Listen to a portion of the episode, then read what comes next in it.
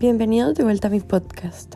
Si no habían estado por aquí antes, mi nombre es Claudia Sasso. Soy estudiante de educación especial en la Universidad Latinoamericana de Ciencia y Tecnología. Y este es el podcast donde hablamos de diferentes temas importantes cada semana con un especialista en cada uno. En el segmento de hoy tenemos a la señora Andrea Ortiz, quien ha sido docente de diferentes cursos y materias en la Escuela Lighthouse International School. Buenos días, doña Andrea. Es un gusto tenerla aquí. Bienvenida. Buenos días, me siento muy honrada de estar aquí hoy con ustedes y em, cualquier pregunta estoy para contestarla. Como comenté anteriormente, hoy vamos a hablar un poco de lo que ha sido la virtualización y cómo la pandemia ha afectado a tanto los estudiantes como los docentes. Y quería saber de su experiencia directa. Entonces, ¿cómo ha afectado la pandemia a la institución en la que usted trabaja y qué cambios se han observado? Bueno, creo que el cambio más difícil para la institución y creo que para las instituciones en general es el aspecto económico. Creo que muchos costarricenses se han visto afectados en sus trabajos, en sus salarios y entonces eh, las matrículas han bajado porque las personas no tienen para pagar colegios internacionales caros. Eh, luego, la, bueno, en mi caso específico, yo doy principios y valores, ese es mi curso.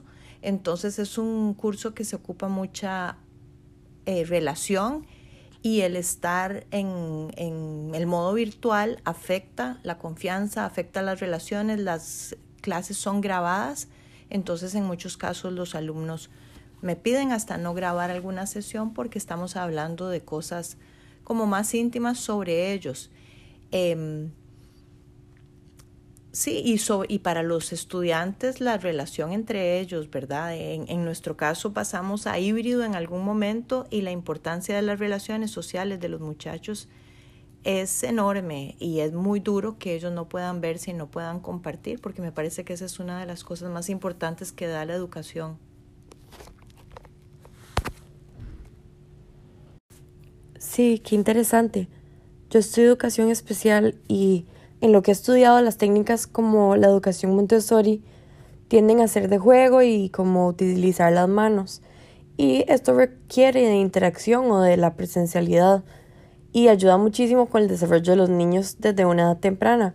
Entonces, ¿usted cree que especialmente para los estudiantes pequeños se ha visto perjudicado su desarrollo en este proceso de educación virtual? Bueno, en realidad este, hubo un, un, aspecto muy importante que el Ministerio de Educación tomó en cuenta para los niños de preescolar y fue permitirles ir a clases eh, presenciales. Toda la parte de preescolar, prekinder, kinder y preparatoria empezaron a ir a, a la escuela presencialmente porque definitivamente para chicos tan pequeños todos los trabajos son muy manuales eh, son muy de experiencia, entonces eso no estaba funcionando para ellos, el estar sentados enfrente de una cámara todo el tiempo. En los alumnos de primer grado, segundo grado, que todavía son pequeños, claro que afecta, pero creo que también uno puede encontrar técnicas para que ellos usen, usen sus manos.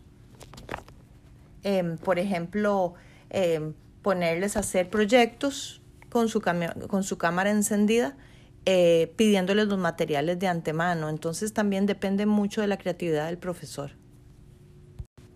Debe ser súper difícil para estos chicos acostumbrarse a todo esto.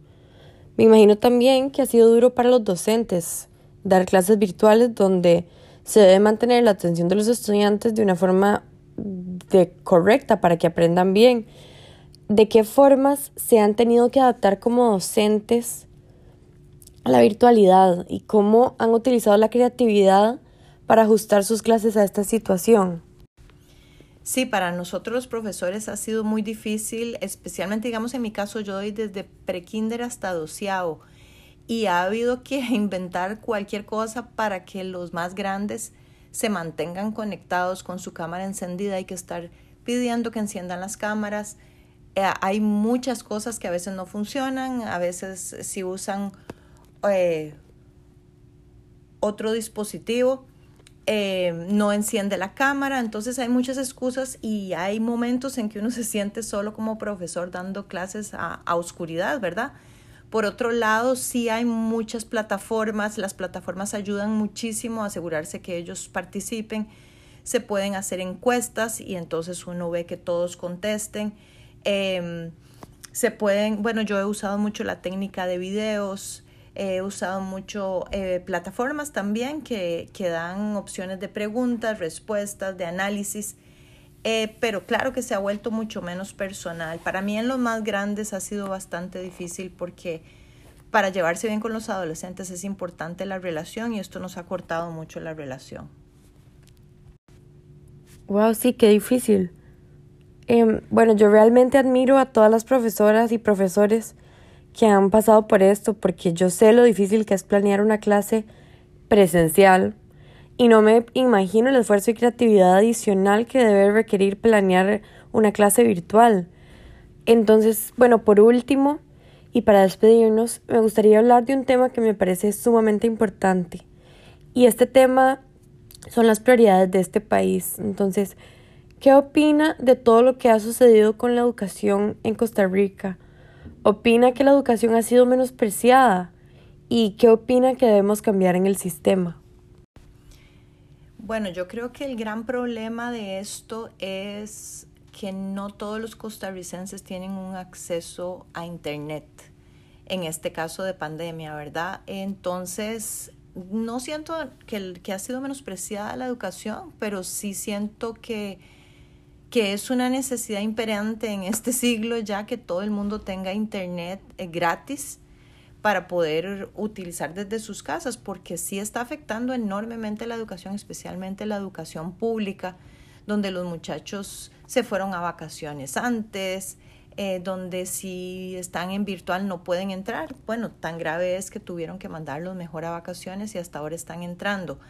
Por otro lado, yo siento que mm, que la escuela no es el lugar principal de contagio, entonces yo los mandaría a la escuela, a los estudiantes. Creo que ya con la vacuna de los profesores, con los estudiantes, bueno, ahora ya están abriéndose eh, las posibilidades de vacunarse a partir de los 12 años, pero sobre todo creo que si se cumplen los protocolos, eh, no es el lugar principal de contagio. Em, y y creo que es, de, o sea, es lo más importante. Costa Rica siempre se ha apreciado como un lugar de muy alto alfabetismo y no podemos perder eso, no podemos tener generaciones de ahí analfabetas desde ahora en adelante y creo que es importantísimo que los muchachos vuelvan a la escuela.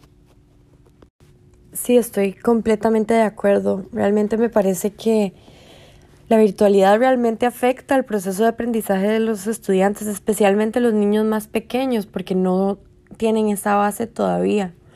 Entonces, volver a la presencialidad realmente les ayudaría a desarrollarse de una forma completamente diferente a la que lo están haciendo actualmente. Entonces, sí, deberíamos em, apoyar esta, esta moción de, de que se vuelva a la presencialidad porque realmente es muy importante y casi que urgente.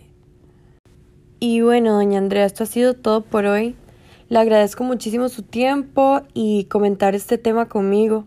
Me parece que es súper importante para la gente escuchando este podcast, especialmente para las personas que no trabajan en el sector educativo, la importancia de una educación completa para los niños y cómo estos han sido afectados en este proceso de educación virtual. Nos vemos eh, a la próxima y muchísimas gracias por venir.